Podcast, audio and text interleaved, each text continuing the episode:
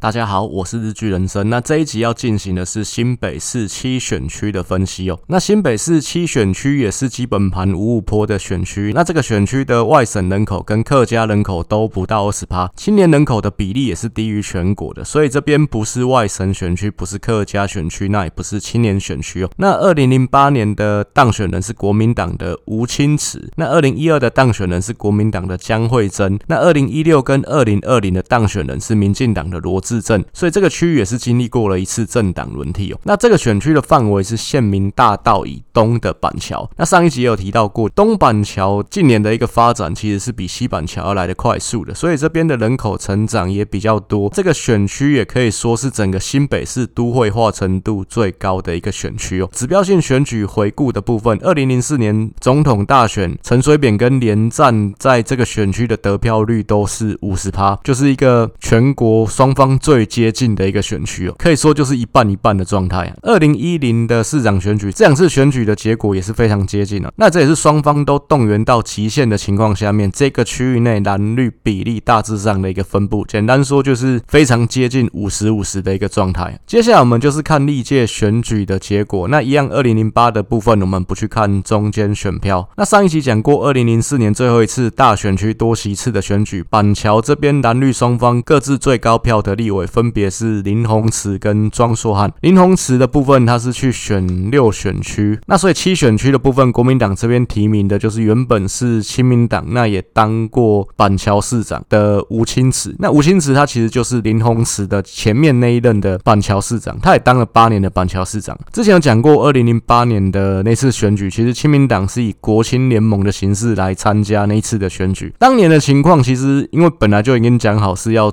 改成单一席次。是两票制的，所以说蛮多亲民党的立委都已经早一步就跳船回到国民党了，有跟着宋楚瑜到最后的。人其实多半宋楚瑜有帮他们去安排出路啦。我所以我觉得宋楚瑜老实说是一个蛮有情有义的老政治人物啊。所以尽管到了后期，其实可以说了，宋楚瑜他就是一个过气的政治人物嘛。虽然说他曾经是一个一只脚已经跨进总统府的人，到了后期还是有人愿意从一而终的跟着他。我举个例子来讲，像刘文雄，他其实就是从头到尾都没有回去国民党，都一直跟着宋楚瑜的人。所以我觉得这样的人，他。确实有他的过人之处了。那不过我们去看二零零四年那一届，在这个选区内，国民党这边的立委名单，在还没有改成单一席次两票制的时候，台北县是分成三个选区，板桥这边是属于一选区。那一选区同时还有包括土城、树林、三峡、莺歌这几个行政区哦。当时台北县一选区国民党的立委总共有四个人，当时周锡玮是已经选上台北县长。那李嘉进其实在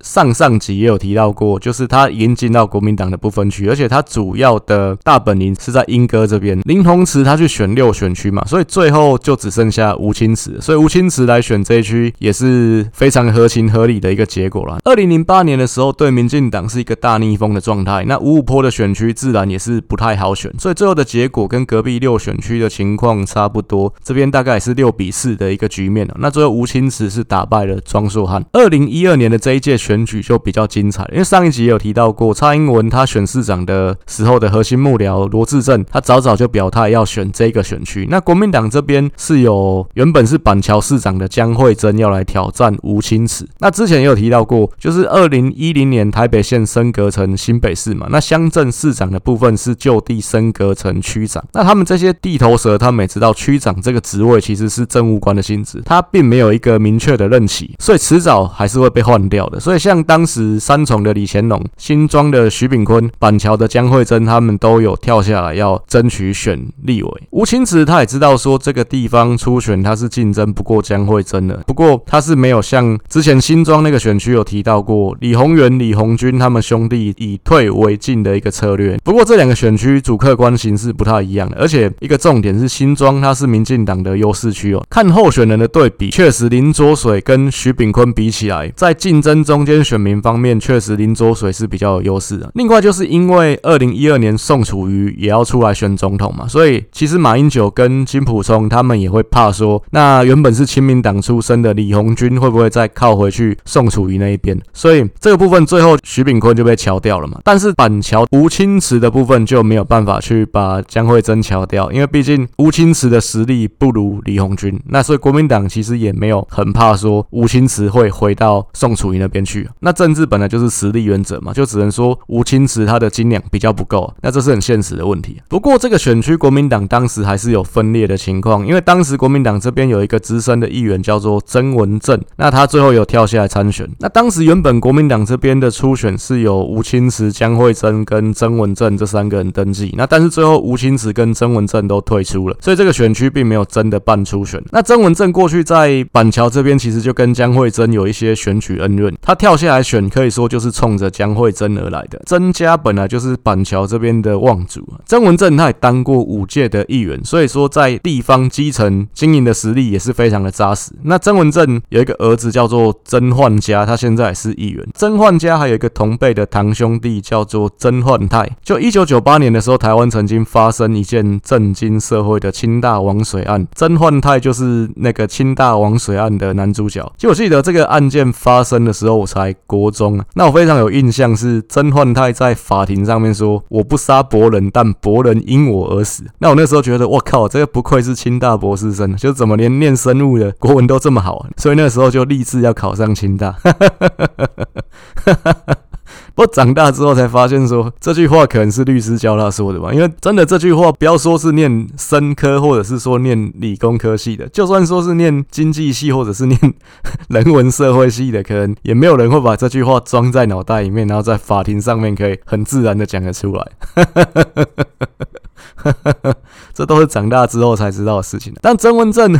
回到曾文正这个人身上，就曾文正那届选举确实也是带给江慧珍非常大的一个威胁，因为当时很多板桥的里长都有表态要挺曾文正。不过也就那么刚好，就是曾文正在选前七天的时候，因为贿选被收押了，然后他儿子曾焕家也跑路，所以等于是说曾家那个时候群龙无首。但选前发生这个事情，就是给了江惠珍非常好的一个机会，他可以全力去固装嘛，就是这些里长什么的，可以趁着这几天曾文正被收押的时候去按捺。最后的选举结果确实江惠珍是险胜了罗志政两千多票。那这当然跟曾文正选前被收押有绝对的关系啊，因为毕竟你这七天你就没办法，本人就没办法跑选举活动了嘛。但是最后曾文正还是有拿到两万一千多票，这也看得出来，就是曾家在板桥这边经营的实力确实是很强的。我以前常常在这个 podcast 上的节目说，金普聪是一个搞政治的真高手，因为我们去看二零一零跟二零一二这两届的选举，国民党确实是靠着他的操盘才稳住了这个执政的优势，就是可以说让马英九一路稳稳的走到至少二零一四年啊，尤其是二零一零年五都升格，这真的是一个可以说台湾政治史上的一个神操作了。他对台湾政治发展的一个影响，当然也是至关重大的。因为这个升格，它其实是有蛮多的算计在里面，包括说让胡志强他卡在台中，因为胡志强其实原本二零零九年两届台中市长就当满了，他也很想要回到中央发展。那这个升格就是让胡志强继续卡在台中去选升格后的台中市长。那或许你会说，胡志强也可以选择不选，不是你不选，我中央不一定要给你位置啊，所以你还是好好的留在台中选举，这可能你自己要想清楚。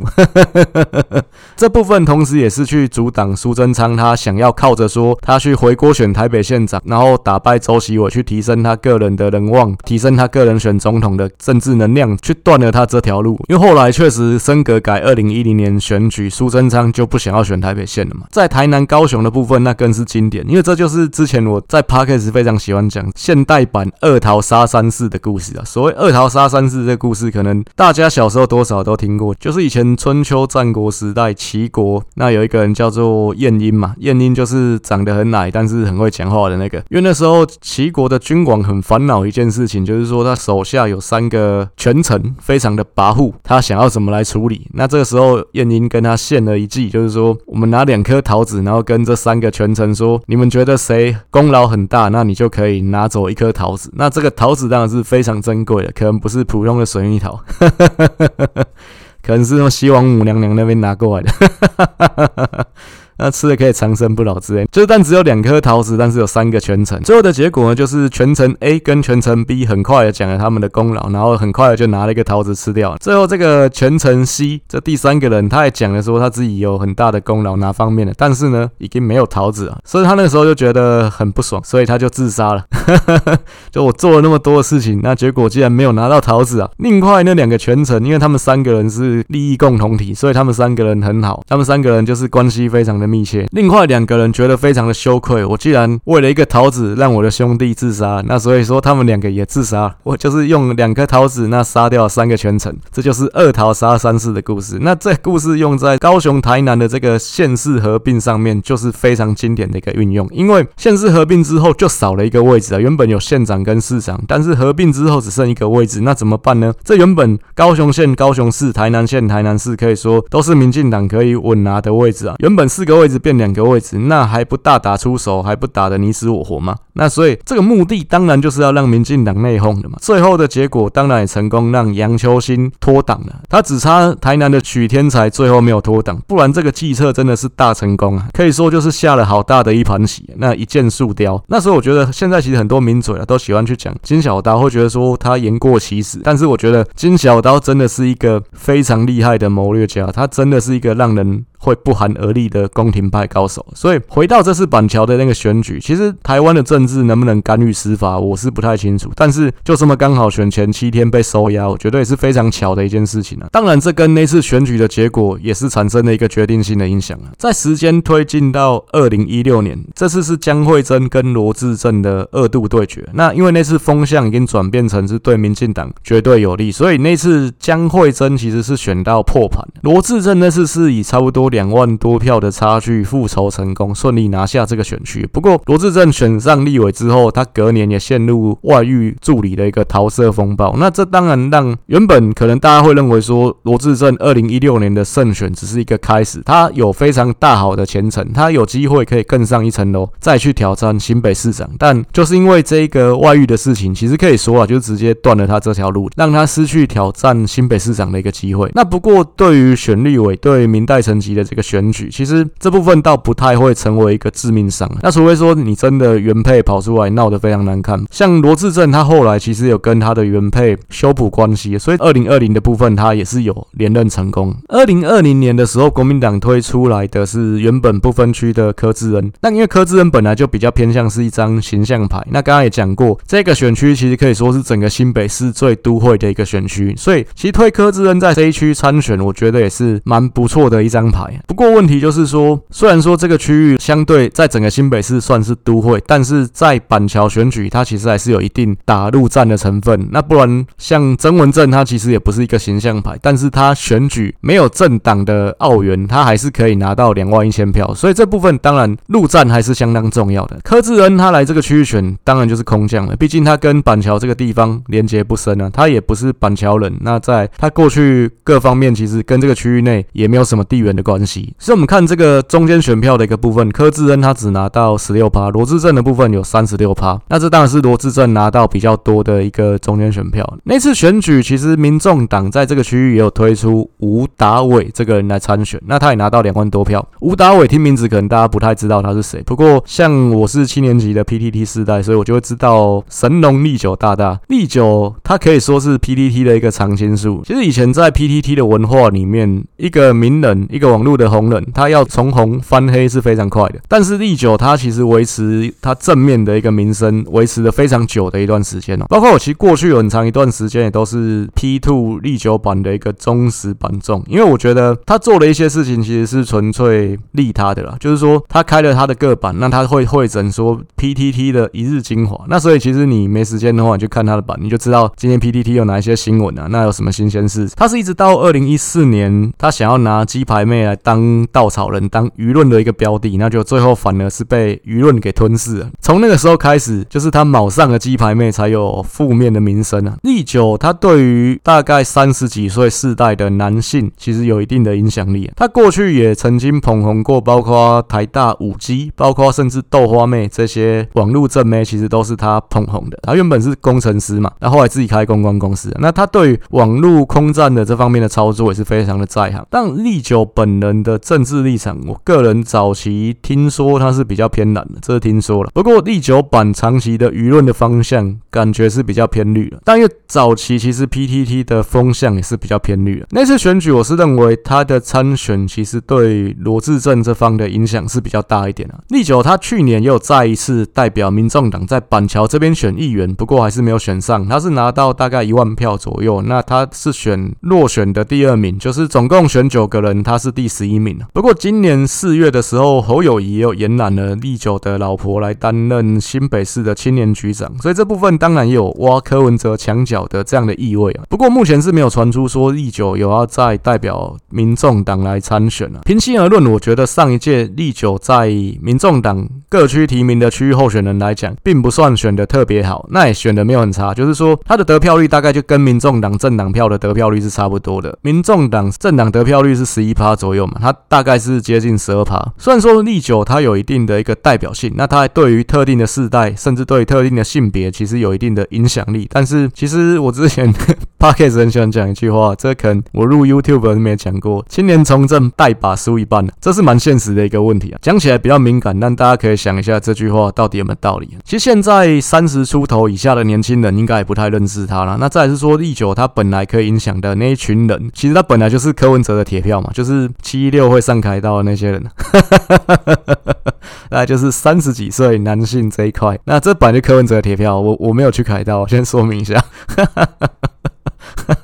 所以他其实严格说起来，他并没有向外拓展选票的一个能力。就对柯文哲来讲，所以说其实现阶段对柯文哲来说，历九不是一张好牌。下一张我们要进入的是过去三届立委跟总统选举得票比较的一个部分啊。那二零一二年曾文正的部分，因为他是地方经营很久的基层型民代，所以他的支持者当然是蓝绿通吃啊。看起来两边都有受到影响，不过对江惠珍这边的影响看起来是比较大一点的。二零二零年的时候，罗志政的部分多少当然有受到说外。遇事件的一个冲击，所以在投票率提升的情况下面，罗致政的得票是跟二零一六年差不多的，这当然会影响他的一个中间选票的得票。罗致政跟蔡英文的得票差距差不多，其实就是历九的得票数，那所以也可以解读说那是选举，蔡英文他其实是南瓜了几乎全部的中间选票。那最后一张我们要看的是呃两位主要候选人的比较的部分，国民党这届提名的是议员叶元之，那我认为这个区域啦，其实包括在上一届的时候，我就觉得比较有机会。会代表国民党拿回这一席的，还是江惠珍的侄女江宜珍。江宜珍要叫江惠珍姑姑。江宜珍她现在也是新北市议员，不过她选区是在土城树林三峡莺歌这一带。不过刚才讲到，其实土城树林三峡莺歌大选区的时代是跟板桥其实是同一区的，而且她在选议员的得票，其实她在土城这一区的得票是选的最好。土城跟板桥的地缘关系其实是蛮密切的。我是觉得江宜珍她迟早会向上去选立委，不过以她个人的型，其实是比较适合选比较都会的东板桥这一块。当然，他也有可能去选土城三峡，这都是不排除未来发展的可能性。那所以说，下一次选举他会去选哪一区，我们再去观察。因为最主要土城三峡这一块其实也是有一些地头蛇在经营的。江宜珍有没有机会抢得到？可能机会不会比东板桥这一块来的大。因为再来，本来就没有规定你议员选哪一区，立委只能选哪一区嘛。其实有地缘关系，我觉得都是可以跨过去的。叶元之的议员资历其实不算很深，他只选上第二届的议员而已。那那上一届选举，他有担任韩总的发言人，在这选举的过程当中，那其实也有蛮多硬凹的言论。那所以说，简单讲，就是绿营的选民会觉得他是一个丑角，就是他是一个小丑；蓝营的选民其实也不会像爱戴罗志强、爱戴徐巧芯这样，会觉得他是一个战神，因为他感觉没有到战神的程度嘛。中间选民的部分对他是比较无感的。所以说，我觉得国民党提名叶元之，是因为其他人都觉得罗志正打不赢，那没有其他人要选